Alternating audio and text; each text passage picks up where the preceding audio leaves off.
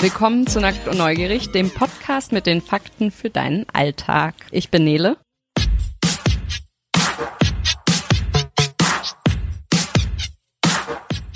Wir wollen euch ja in dieser Staffel nicht nur helfen, im Alltag besser klarzukommen, indem wir euch die wissenschaftlichen Fakten dazu geben, sondern wir wollen euch in dieser Staffel ja auch ein paar richtig coole Frauen vorstellen, von denen man einfach super viel lernen kann.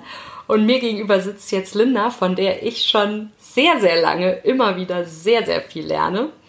In Sachen Arbeitsmoral ist Linda so das absolute Nonplusultra. Ich stelle Linda aber auch erstmal vor. Hallo Linda. Hallo liebe Nele. Ähm, ich kenne Linda schon seit dem Kindergarten oder seit der Grundschule. Und Linda ist nicht nur eine richtig gute Freundin von mir, sondern Linda ist auch die Gründerin von der Champagnermarke ganz schlechtes Französisch meinerseits. Deshalb, der Champagner heißt, ich hoffe, ich spreche es jetzt richtig aus, Envie. Linda hebt den Daumen, das war richtig ausgesprochen. Den haben wir auch schon in unserer Liebeskummer-Folge getrunken, um auf die erste Staffel anzustoßen. Linda hat jetzt eine Champagnermarke gegründet und um das zu finanzieren, hat sie bei Aldi, also Linda hat dann immer gesagt, bei Feinkost Albrecht an der Kasse gearbeitet. Davor hatte sie einen richtig guten Job im Künstlermanagement, hatte auch ein paar echt bekannte Künstler vertreten und ist dann so ins Ungewisse gestartet. Wieso hast du das gemacht? Wieso habe ich das gemacht? Das habe ich mich zwischendurch auch mal gefragt. ich habe tatsächlich äh, lange Zeit im Künstlermanagement gearbeitet, hat auch sehr viel Spaß gemacht für eine gewisse Zeit und dann habe ich mich nach was Neuem gesehnt und ja, gekündigt, um eine Champagnermarke zu gründen. Und während dieser Gründungsphase lebt es sich ja natürlich auch nicht von Luft und Liebe, sondern es muss ein bisschen Knete her, um die Miete zu bezahlen. Und ja, aus so einer Situation heraus, ich habe halt ein bisschen jobmäßig gepokert, äh, also nebenjobmäßig und ähm, brauchte einen Plan B. Der war halt die Aldi-Kasse und weil ich mich dann ein bisschen verzockt habe, bin ich dann dort gelandet. Wieso verzockt?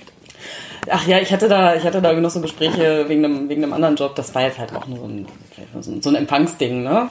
Wäre aber wahrscheinlich in einem wesentlich entspannteren Umfeld gewesen, weil ich einfach einen Plan B brauchte dachte ich mir, Aldi, Aldi ist da die sichere Bank und so kam es dann auch, aber ich finde es gut. Es, es war eine nette Erfahrung. Es war eine sehr gute Erfahrung. Du hast auch mal gesagt, Aldi, das ist halt gute, ehrliche Arbeit.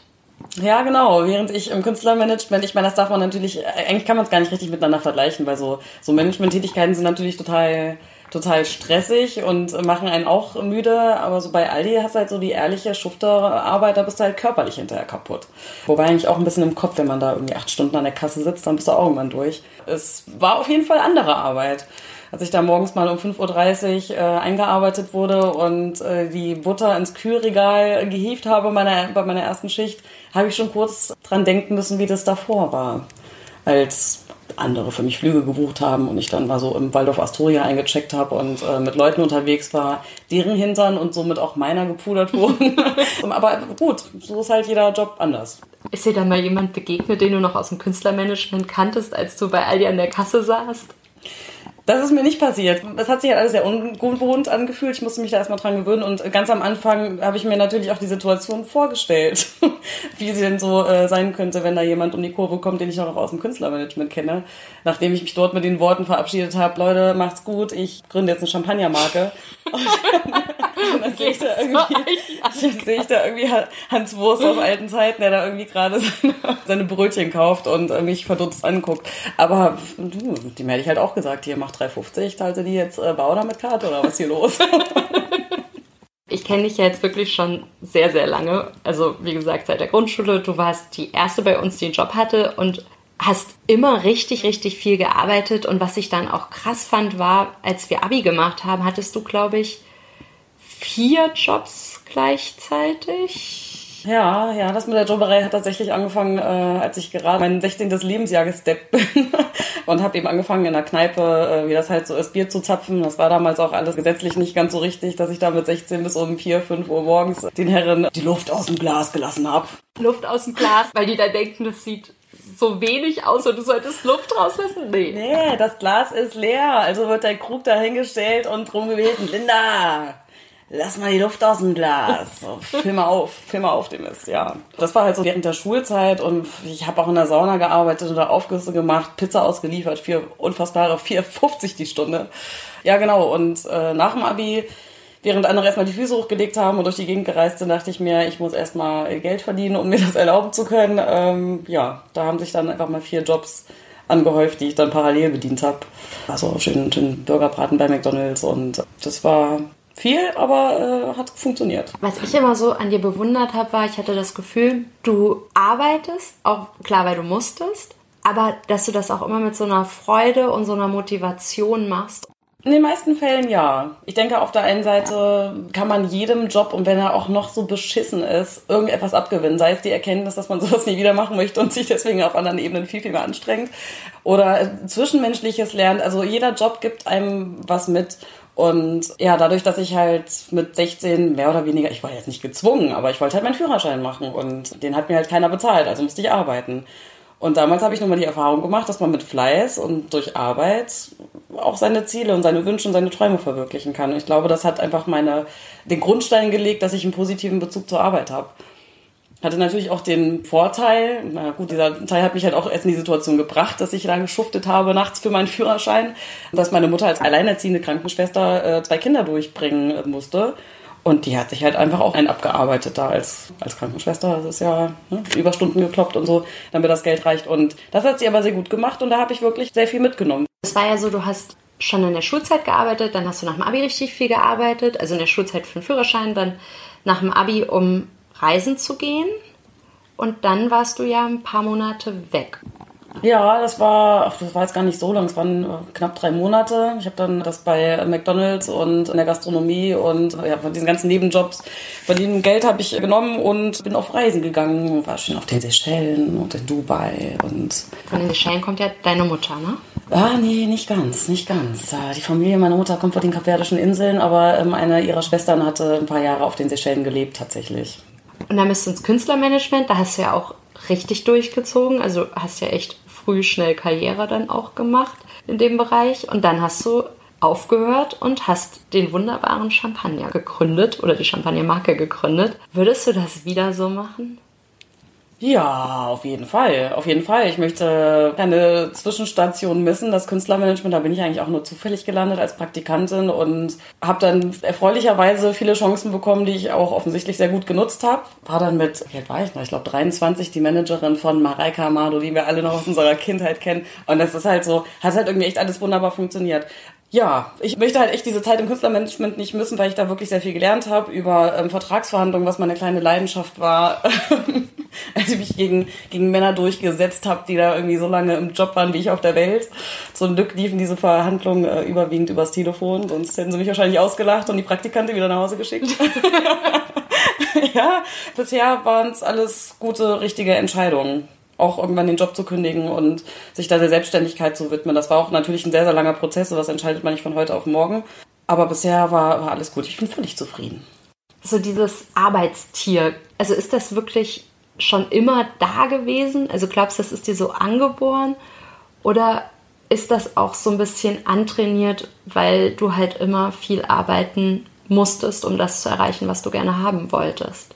Ja, ich glaube nicht, dass das schon immer so war, weil wenn ich mir jetzt mal so die Schulzeit angucke, die äh, war jetzt irgendwie nicht so geprägt von Fleiß und von, von Motivation. Aber du hast ja immer gearbeitet. Ja. Also du warst ja, also du warst jetzt vielleicht nicht die Beste in der Schule, aber du hast ja immer super viel nebenbei gemacht, viel, viel mehr als wir anderen. Ja, aber man muss auch dazu sagen, ich war jetzt auch nicht die Schlechteste.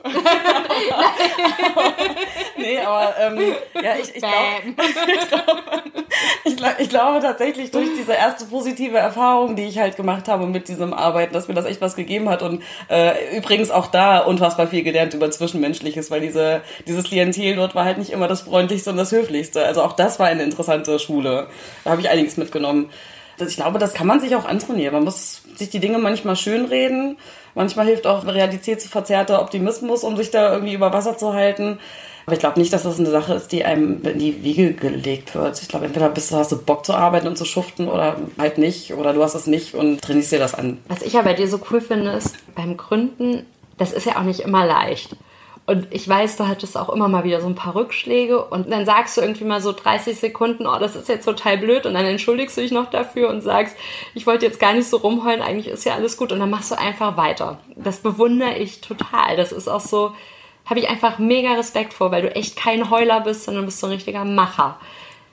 Wo nimmst du diese Kraft her? Erstmal danke, das hast du, das hast du sehr schön gesagt. Ich bin zutiefst gerührt. ich habe bald Geburtstag. da ist mal nett zu sein. Kriegst du, kriegst du, kriegst du zurück. Ja. Den habe ich doch aufgeschirmt.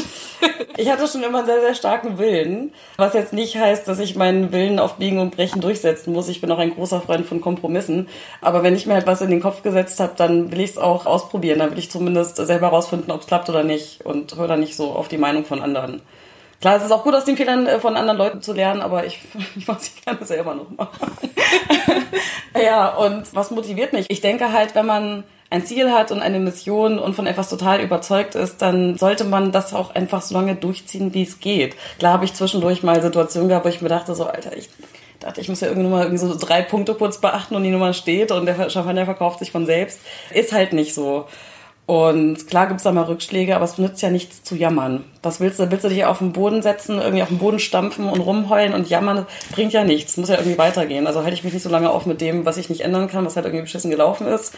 Reg mich da mal kurz drüber auf, schmeiße ein paar Kraftausdrücke durch die Gegend und, und dann ist auch gut und dann wird halt weitergemacht. Ich weiß, du findest deinen Champagner auch total toll. Wir finden den auch total toll, weil der einfach super gut geschmeckt hat, als wir die Folge aufgenommen haben. Was ist es, was dich am Champagner so fasziniert? Mit dem Thema erstmal richtig fachlich in Berührung bekommen bin ich durch einen Nebenjob, so einen Aushilfsjob auf einer Weinmesse und dann habe ich, wo wir gerade bei den ganzen Jobs sind, ja. was man nicht so alles macht. Und dann habe ich mich natürlich äh, auch mal fachlich äh, etwas intensiver mit diesem Traditionsprodukt beschäftigt und wirklich gemerkt, dass Champagner total cool ist, allein schon die Herstellung. Das ist ja Flaschengärung, das heißt, diese Flaschengärung endet mit dem Degorgieren, ein Prozess, bei dem Hefe aus der Flasche dadurch geholt wird, dass sie sich am Flaschenhals sammelt, vereist wird und dann dieser Eispropfen feierlich herausspringt, um das mal kurz runterzubrechen und zusammenzufassen. Feiern das die Winzer dann noch so richtig, wenn das so rausknallt? Ah, nee, das ist halt einfach, dieser, dieser Bums gehört halt einfach dazu. Das machen dann mittlerweile natürlich auch gerade, wenn man an die industriellen Marken denkt, so die großen Häuser, das machen dann irgendwie halt auch Maschinen. Aber ich persönlich, wenn man sich das mal anguckt, das, ich finde das geil. Wer kommt denn bitte auf so eine Idee, auf so eine geile Scheiße? Ich finde es cool. ich finde halt, dass Champagner natürlich mit sehr vielen Klischees behaftet ist und da wohl auch lange drauf hingearbeitet hat. Aber das Produkt kann auf jeden Fall mehr. Und als ich mir den ganzen Markt da mal so angeguckt habe, dachte ich mir, dass da eigentlich noch Platz ist für einen zeitgemäßen Champagner. Und deswegen habe ich Envie d'Ephémère gegründet. Quasi als zeitgemäße Antwort auf den Industriechampagner. Zeitgemäß weil er vegan verarbeitet ist. Ja, Champagner äh, kann vegan sein. Übrigens, viele Weine sind äh, nicht vegan, wenn man sich damit ein bisschen auseinandersetzt. Warum sind die nicht vegan? Weil der Wein, nachdem man die Trauben gepresst hat und der Saft langsam zum Wein wird, ist das Ganze noch trüb. Und um diese ganzen äh, Trübstoffe abzusetzen, wird in der Regel Eiweiß verwendet. Es gibt auch noch ein anderes Produkt, das irgendwie aus Fischen gewonnen wird. Mehr weiß ich darüber nicht. Ich habe mich schon so abgeteuert, dass ich gar nicht mehr darüber wissen wollte. Genau, und somit kann Wein eben nicht vegan sein. Und bei mir wird Mineralerde verwendet. Und das macht den Champagner vegan. Hast du das initiiert, dass der vegan ist? Oder wird der bei dem Winzer, wo du deinen Champagner herbekommst, vegan hergestellt? Das wird glücklicherweise sowieso äh, schon vom Winzer so praktiziert. Also seit einiger Zeit, aber ich wäre natürlich sehr stolz darauf, wenn ich ihm den, den Impuls gegeben hätte, aber er ist ein kluger Mann und hat er selber schon umgestellt. Und äh, ja, die Marke übrigens ist nicht nur vegan, also der Champagner ist nicht nur vegan, sondern stammt auch aus ökologischem Anbau und wird eben von diesem Winzer in achter Generation ist er übrigens äh, hergestellt. Das sind Premier Cru-Lagen und Was? Also, Premier Cru-Lagen. Die Weinfelder in der Champagne sind in unter unterschiedliche Klassifikationen aufgeteilt. Die werden bewertet anhand von. Das Terroir wird bewertet. Wir wollen jetzt hier nicht zu sehr in die Tiefe doch, gehen, aber. Doch, doch, doch, ja, doch. Okay, ja, Terroir wird bewertet anhand solcher Faktoren wie, wie strahlt die Sonne ein, wie weit ist das Wasser weg, also die Hanglage und es gibt unterschiedliche Kriterien, die dazu führen, so eine Lage zu bewerten. Und die sind in der Champagne in drei unterschiedliche Kategorien eingeteilt. Es gibt Grand Cru und Premier Cru und dann halt Cru non classé, das sind alle anderen. Grand Cru macht einen sehr, sehr geringen Anteil aus. Ich glaube, das sind, das sind nur 17 Gemeinden von den 324. Alter, nagelt mich jetzt bitte nicht auf irgendwelche Zahlen fest. Und Premier Cru sind, glaube ich, 34 oder so. Es sind besondere gute Lagen. Sagen wir es mal so. Sind sehr, sehr ausgezeichnete Trauben, die auf sehr, sehr gesunden Böden wachsen. So, so nämlich. Ja, und um noch ein bisschen was über den Champagner zu erzählen, weil ich den eigentlich so aus dieser Austernecke rausholen möchte und mir eine Zielgruppe erschließen möchte, die eben sehr viel Wert auf Genuss legt und auch einfach offen ist für gute traditionelle Produkte. Linda, was kannst du denn unseren Hörerinnen so mit auf den Weg geben? Also du bist ja Gründerin und Gründen wird ja auch oft so als Achterbahnfahrt beschrieben. So, es geht rauf, es geht runter, man ist im freien Fall, man steht mega unter Adrenalin. Es passieren tolle Sachen, es passieren total blöde Sachen. Eigentlich wie im normalen Leben auch. Wenn es mal nicht so gut läuft, was machst du dann? Was rätst du unseren Hörerinnen zu machen? Gerade in solchen Momenten weiterhin das Ziel vor Augen haben und sich nochmal bewusst machen, warum man, warum man sich den ganzen Mist eigentlich antut und was es wieder für Vorteile bringt, auch einfach mal durch diese schlechten Phasen durchzugehen. Man wird stärker, man lernt und man weiß vor allem auch die besseren Zeiten wieder zu schätzen das auf jeden Fall auch. Und naja, wie, ja, man bringt halt nichts. Man muss vielleicht irgendwie auch mal ein bisschen, ein bisschen rumflennen, ein bisschen, bisschen schimpfen und rumschreien, aber dann ist halt auch mal gut. Weitermachen und für das einfach kämpfen, von dem man überzeugt ist. Und dabei ein Glas Champagner trinken. Den guten Envie. Habe ich es jetzt richtig gesagt? Ja, ja. Den guten Envie-Champagner von Linda trinken. Ja. Wenn es mal nicht so gut ist. Im besten Fall ja. In den guten und auch in den schlechten Zeiten. jetzt als Nordhessin, weil Linda ist ja meine Ahlewurst-Connection, weil wir uns ja aus Nordhessen kennen, geht Champagner zusammen mit Ahlerwurst. Absolut. Ich bin ja sowieso dafür, dass man Champagner auch einfach mal zum Wurstbrot trinkt. Und als Ursprungsnordhessin bin ich natürlich sehr, sehr verbunden mit dem guten kulinarischen Klassiker der Ahlenwurst. Dieses schön würzig, salzige passt wunderbar zum Champagner. Diese, diese leckere, ähm, würzige Wurst auf ein, auf ein mit Butter beschmiertes Brot legst und dazu noch ein kleines Gürkchen legst und sauer eingelegte Gurke und dazu ein Champagner. Das ist ein super Kontrast. Ich finde, das sollte jeder mal probiert haben. Und wer noch keine Ahle Wurst gegessen hat, sollte die sowieso mal probieren. Und wer irgendwie De Mer noch nicht getrunken hat, sollte auch den mal probieren. Insbesondere die Nicht-Champagner-Trinker. Danke, Linda, dass du da warst. Ich trinke auf jeden Fall immer wieder Champagner auf dich, weil du einfach, so wie du Sachen durchziehst, super inspirierend bist für mich. Das wollte ich dir sowieso mal sagen. Und du kannst einfach richtig arbeiten und heute habe ich gelernt, dass das auch damit zusammenhängt, dass du dann ein Ziel hast und dass man manchmal einfach die Augen zumachen muss und durch und sich dann denken, es ist damit was Gutes bei rauskommt. Danke für den Zucker, liebe Nele. Danke, danke für dieses wirklich sehr angenehme Gespräch.